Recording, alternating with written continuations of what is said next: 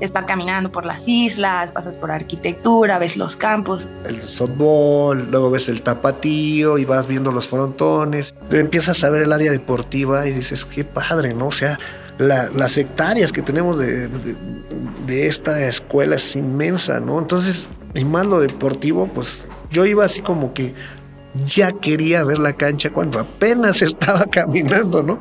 Dije, ¿cómo estará el gimnasio, no? ¿Cómo será? Toda esta conexión y toda esta planeación de, de lo que es ciudad universitaria, pues estuvo muy bien pensada, ¿no? En la UNAM contamos con diversos espacios deportivos para una gran variedad de disciplinas. En este episodio hablaremos de algunos y de cómo la arquitectura toma en cuenta las características de cada deporte para el diseño de estos recintos.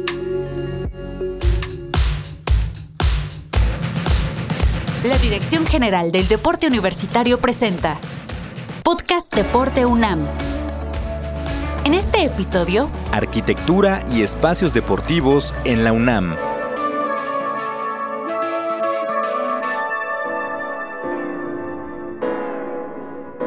Mi nombre es Daniel Pacheco Ballín. Soy entrenador de la Prepa 5, José Vasconcelos, y de la Facultad de Arquitectura de Básquetbol. Mi nombre es Mariana Vázquez Beristain. Estuve en la Facultad de Arquitectura y después hice una especialidad en alta dirección en contaduría. Mi deporte es la gimnasia artística mi nombre es Ana Valera Pintor Pedraza, estoy como encargada del área de deportes, actividades deportivas y recreativas de la Facultad de Arquitectura. Los arquitectos universitarios nos dicen cuáles son los espacios deportivos más relevantes de nuestra máxima casa de estudios. Los más emblemáticos en este caso, pues una de ellas, pues, la alberca olímpica, ¿no? De que tenemos aquí de Seúl que tiene la forma de nuestro país, ¿no? Más o menos fue diseñada con esa idea el frontón cerrado y obviamente el Estadio Olímpico, ¿no? El lenguaje que maneja junto con la biblioteca y con rectoría, pues lo hace bastante importante. También, pues todo el foro que, que tiene y que puede llegar a tener el estadio. Sin lugar a dudas, el Estadio Olímpico Universitario se me hace un, un monumento dentro de la universidad. Albergó un mundial y las Olimpiadas del 68, ¿no? Pues es, es, lo más emblemático y es un ícono de México, ¿no? O sea, y a nivel mundial, no nada más este, nacional, ¿no? Funciona bastante bien, he ido a muchísimos partidos, soy fan. Pues creo que es el icono más importante en cuanto a arquitectura deportivamente, hablando. Mi nombre es Ricardo Márquez Orozco soy arquitecto de la UNAM. En la actualidad soy profesor de posgrado en la residencia de medicina del deporte. El profesor Márquez, quien también fue coach de fútbol americano en nuestra universidad y uno de los autores del libro El Estadio Olímpico Universitario, Lecturas entre Cruzadas, nos cuenta un poco de la historia de esta obra monumental que estuvo a cargo de los arquitectos Augusto Pérez Palacios, Jorge Bravo Jiménez y Raúl Salinas Moro. Con el proyecto que inició el licenciado Miguel Alemán, presidente de México, para lograr una ciudad universitaria, el primer proyecto que se inició pues fue precisamente el del estadio. En 1952 ya se inaugura el estadio en un juego, bueno, primero en una ceremonia que preside el presidente alemán el 20 de noviembre y el 29 de noviembre hay un juego muy famoso de fútbol americano entre el Politécnico y la universidad que lo gana Universidad en los últimos minutos del uh, encuentro un famoso 2019, y de ahí en adelante pues se vuelve el estadio pues, más importante de, México. Ahí jugaban el eh, fútbol soccer, los equipos profesionales, y desde luego pues el fútbol americano ahí era su casa original. Se dibuja en el contexto, va con la montaña, va con el relieve. No, no, es, es un diseño también precioso el Estadio Olímpico. En el lado oriente del estadio podemos ver el mural titulado La Universidad, la Familia y el Deporte en México, obra de Diego Rivera. Pero sí, Diego Rivera en su etapa principal el cinturón de todo el estadio era que todo este tuviera el relieve completamente eh, de pura historia de México deportiva y bueno, era como que darle una tradición, ¿no? De mente sana en cuerpo sano, ¿no? Él lo quería así transmitir en, en su mural, ¿no? Y el estadio se decide que sea la primera pieza en terminarse, pues le da mucha presencia y ayudaba a promover el área de ciudad universitaria. Esa zona era volcánica y el propio Augusto Palacios eh, dijo que eh, la idea era que se viera como un volcán, como la boca de un volcán. Y pues si lo ve uno de cierta distancia, que ahora ya no es tan fácil, efectivamente pues se ve como la boca de un volcán. Ahora, de esta forma pues parten un montón de, de sensaciones. Tú estás en la parte de afuera donde están los estacionamientos del estadio. Y sí se siente monumental, ¿no? Porque evidentemente la escala es muchísimo mayor a la de una persona, pero al momento de que entras te das cuenta que es aún más grande de cómo se ve por fuera. Los túneles, que también como que es una transición de espacios, ¿no? De estar afuera de a estar adentro. Es una, una sensación completamente diferente. La acústica, la isóptica que tiene el, el estadio creo que es de las obras más completas y que cumplen perfecto con su función. Ese estadio fue el primero que contempló el tema de las telecomunicaciones, ¿no? El, Palomar fue el primer estadio olímpico que contempló ese tema. Y bueno, en ese momento se pretendía que los partidos pues, se transmitieran por radio, ¿no? No tanto en televisión. Las sensaciones que te transmite el estadio son infinitas. Yo creo que también cada uno lo vivimos de una manera muy diferente pero siento que cuando puedes platicar con alguien de qué es lo que le hace sentir estar tanto afuera como adentro del estadio, creo que puedes llegar a una comunión de opiniones. Y eso, eso es único.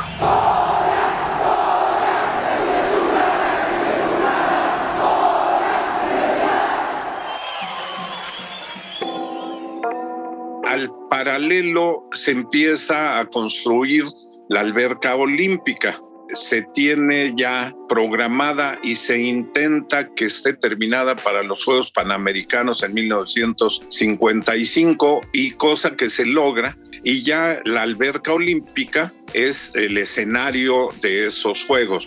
Por ser al aire libre en el exterior, le da ahí un plus bastante bonito, porque obviamente estaba enfrente mi facultad de arquitectura y entonces el estar conviviendo, pues digamos, frente a frente, pues hace como esta integración, la combinación deporte y estudio.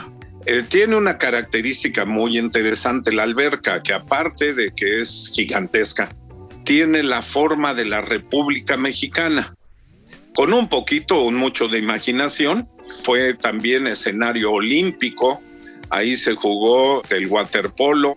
A mí se me hace un escenario total.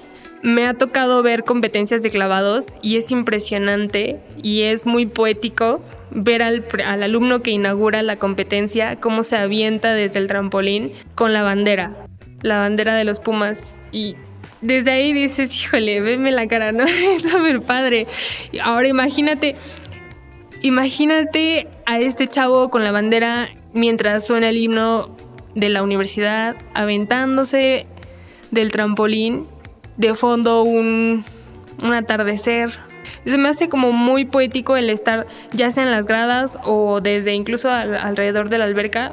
Son escenarios únicos. Eh, de ahí pues se construyen los frontones que están a un lado de las canchas y una pista roja que le conocemos eh, estaban los frontones y se empieza a construir el frontón cerrado, lo que conocemos como frontón cerrado, en la nave principal. Al igual que la alberca, el frontón cerrado fue sede de los Juegos Panamericanos de 1955 también son una obra que hace alusión a, nuestra arquitectura prehispánica y entonces tiene un, un significado bastante importante la forma que tiene de frontón hace que tenga una acústica donde rebota entonces en todas las paredes, pues son las tareas del frontón, ¿no? Entonces, cuando echan un Goya, pues imagínate, dos mil gentes en las gradas, o sea, eso en cancha contra alguien que va a tirar un tiro libre. O sea, no, hombre, sí impactaba. Sí, nos, era, era ahora sí que nuestro sexto jugador en la cancha, lo que era la afición. No, no, no, bonito, ¿eh? muy, muy bonito. Pero yo me quedaría con el Estado Olímpico Universitario y con los frontones. Eh, me parece que son dos símbolos muy importantes dentro de la cultura mexicana, que se hace mucha alusión a, la cultura mesoamericana. Todos los simbolismos, tanto de arte, eh, plásticos, eh, la identidad deportiva que involucran el simple hecho de pararte al lado del estadio, tiene una carga emocional muy fuerte. Y me, sucede lo mismo en los frontones, por la monumentalidad, ¿no? La escala que tienen tú te paras a un lado y, ya te sientes, eh, se te imponen, ¿no? Eh, esto tiene mucho que ver con esta alusión que se hace a, la, arquitectura mesoamericana por los taludes, por los materiales. Como tenemos muchos referentes eh, de la arquitectura prehispánica, ¿qué pasa cuando tú te paras enfrente de una pirámide? Te impone, ¿no? Entonces ese es el, el referente inmediato. Y como deportista, cuando tú te pones ahí a jugar tenis, frontón, demás, te sientes aislado de lo demás, ¿no? Por la acústica, por la visual. Y eso pasa mucho en los campos deportivos de CEU, no solo en, el estadio o en el frontón, ¿no? También en, en, el campo de tiro con arco. Tenemos mucho esta parte de que te aíslas del entorno para concentrarte en lo tuyo.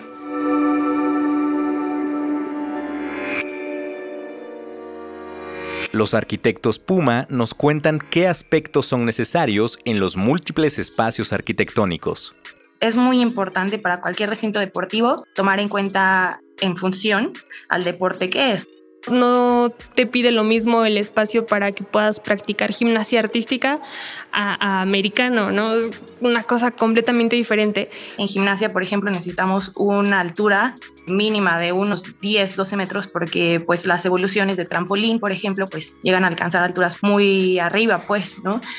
Para seguridad de los gimnastas y de los deportistas, pues necesita cumplir con ciertos requisitos, ejemplo, la altura, que haya espacio abierto para que quepan los aparatos sin estar ahí, por ejemplo, con columnas intermedias para seguridad del gimnasta. El entrenador Daniel Pacheco nos cuenta cómo se toman en cuenta los acabados para cada disciplina. Por ejemplo, el piso de duela en el caso del baloncesto. Que hacen que reboten todavía más y amortiguen las caídas. Entonces la duela en lo que es en el básquetbol o en el voleibol, que es mucho brinco.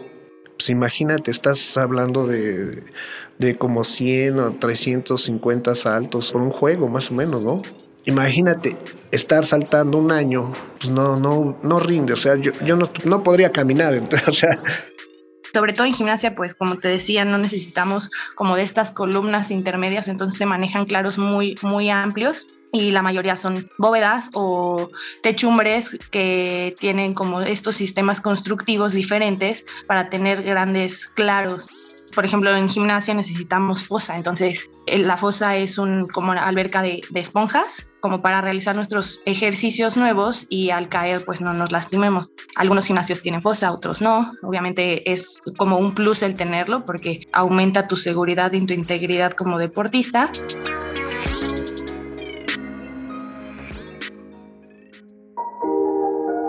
¿Y por qué es relevante el espacio en donde se practica el deporte? Son relevantes, una, por ejemplo, uno impacta. O sea, yo quiero llegar a jugar fútbol. Estoy hablando si vengo de prepa, ¿no? A nivel prepa. Llego y veo un llano y una canchita.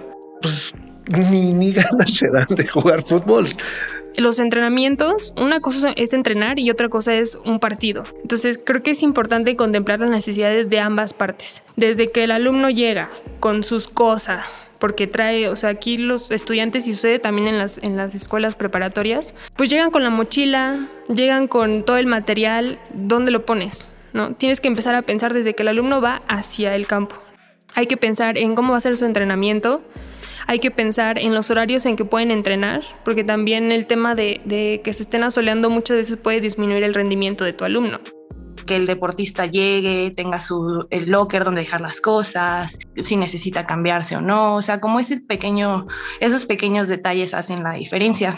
Entonces, si nosotros procuramos como, como arquitectos o como directivos deportivos tener unas instalaciones agradables, que tengan a lo mejor un bebedero, una banca, algo tan que se pueda hacer mínimo, que es una banca, para un deportista es, o sea, te lo digo por experiencia, me voy a cambiar, o sea, no tengo ni una sillita para poderme amarrar el tenis, pero esos detallitos son los que realmente habría que los directivos y, el deporte a nivel nacional todo darse cuenta, ¿no? Es importante también tomar en cuenta el público. Es muy importante la visión en todos y cada uno de los ángulos de los espectadores. Eso también es importante tomar en cuenta. Entonces hay que pensar en los horarios de entrenamiento que puedes tener, dependiendo de la disciplina. Hay que pensar en la utilería, que requieres, dónde la vas a guardar, este, qué tan accesible va a estar a tus entrenamientos o para los juegos, la versatilidad también, ¿no? De, de ese campo que tú estés diseñando o ya sea un espacio cerrado o abierto, como el caso de los, los espacios para voleibol de sala o básquetbol. No, por ejemplo, aquí en CEU, pues no solamente se, se utilizan para eso, ¿no? Se utilizan para muchas otras cosas. Claro, cosas que sea fácil que se adapten a esos espacios, pero al momento de diseñar estos campos tanto abiertos como cerrados, sí hay que pensar en la, en la polivalencia del espacio.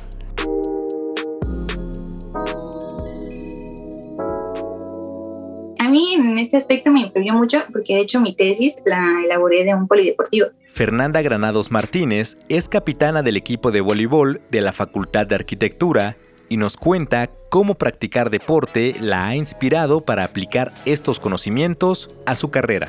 Entonces es como algo que va muy ligado como a mi vida, se podría decir, porque pues justo relacioné como la arquitectura con el deporte. Entonces me gustó ese aspecto. Sí me inspira.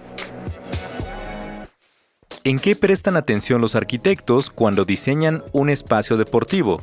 Creo que lo más importante es como la orientación, siempre es como lo que más nos fijamos. Porque digo, no puedes tener este, como te digo, expuesto a todo el público todo el tiempo al sol, a veces puede volverse un poco imposible jugar, también si a los jugadores les da de, frente el sol.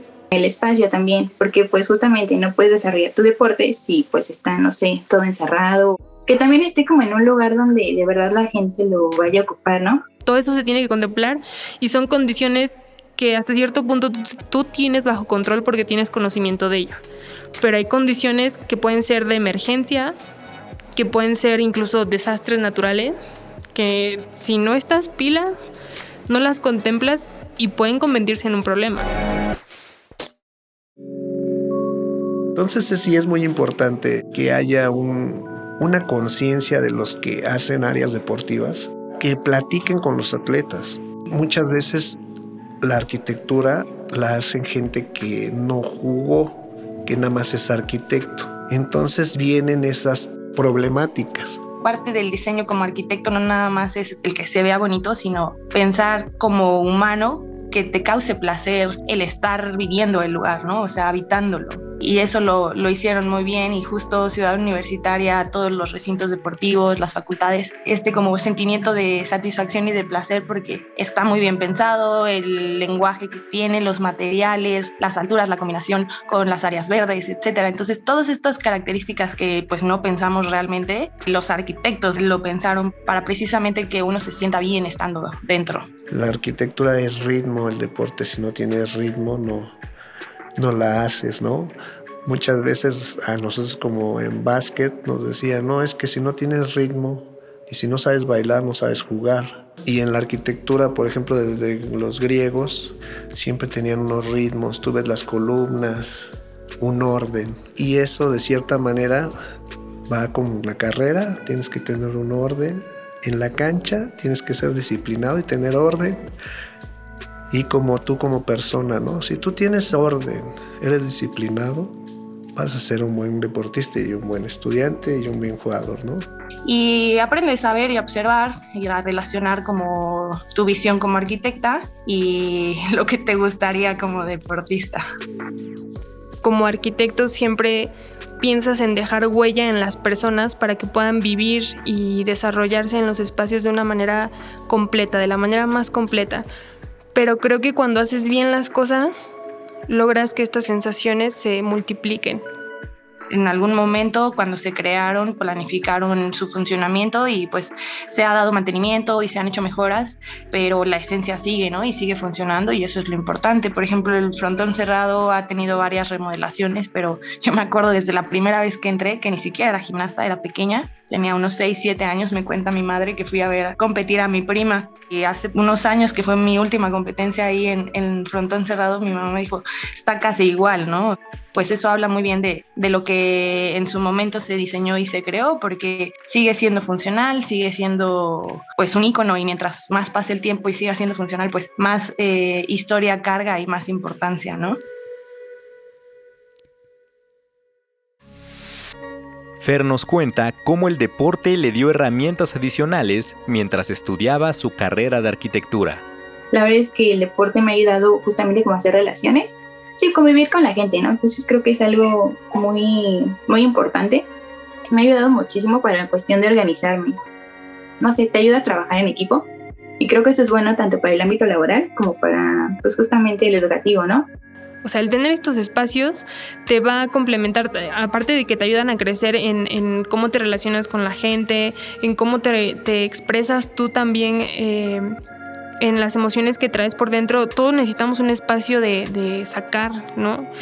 Yo entiendo que también los, los, alumnos muchas veces se estresan por sus clases, por los exámenes, por entregas. Entonces, tener espacios de recreación es muy importante. El tener espacios al aire libre, donde igual a lo mejor alumnos que no se dediquen al deporte, pero que se ponen a correr. Yo he visto en las islas, en los campos de, de entrenamiento, hay muchos chavos corriendo, ¿no? Que no pertenecen a los equipos representativos, pero que ellos dicen, ¿sabes qué? Pues yo aquí saco todo lo que traigo en la semana y eso es súper, súper importante. Sí, no, la verdad está increíble si pueden meterse a algún equipo o así, la verdad es que está muy, muy padre. Digo, la UNAM te da como muchísima facilidad para que puedas desarrollarte en cuanto al deporte, lugares donde puedes ir simplemente a jugar a retar o conocer gente, no sé, por ejemplo las islas, que se ponen ahí como los jueguitos. La verdad está muy padre porque ahí te ofrecen todo, entonces creo que puedes ir hasta ahí probando como con lo que tú quieras. Te ayuda tanto a la salud, como organizarte, como a conocer gente. Entonces, digo, si tienen la oportunidad, creo que deberán de aprovecharla, porque la UNAM te da muchísimo el apoyo. Ana también nos invita a vivir los espacios de nuestra universidad y a darnos cuenta de su belleza arquitectónica. Hay pequeñas identidades dentro de una identidad mayor, que es el ser deportista de la universidad. Y eso se me hace increíble.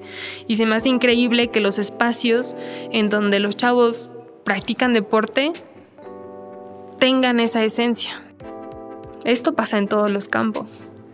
Este sentimiento de, de que estás presenciando un evento deportivo de la universidad es único. Yo entiendo perfecto que hay una rutina muy rápida que todos llevamos, pero vale la pena de repente sentarse a ver qué es lo que sucede a tu alrededor. Y eso es muy, muy padre. Te da momentos de paz puedes estar al pendiente de todo lo demás, pero te da momentos de paz y hoy en día creo que todos es lo que más buscamos, ¿no? Estos pequeños espacios de respiro, de decir quién soy, qué estoy haciendo, a dónde voy y qué está pasando a mi alrededor. Entonces yo invitaría a toda la comunidad a que haga estos ejercicios, vale la pena, tenemos una universidad que nos brinda espacios poéticos que tenemos que valorarlos y aprovecharlos.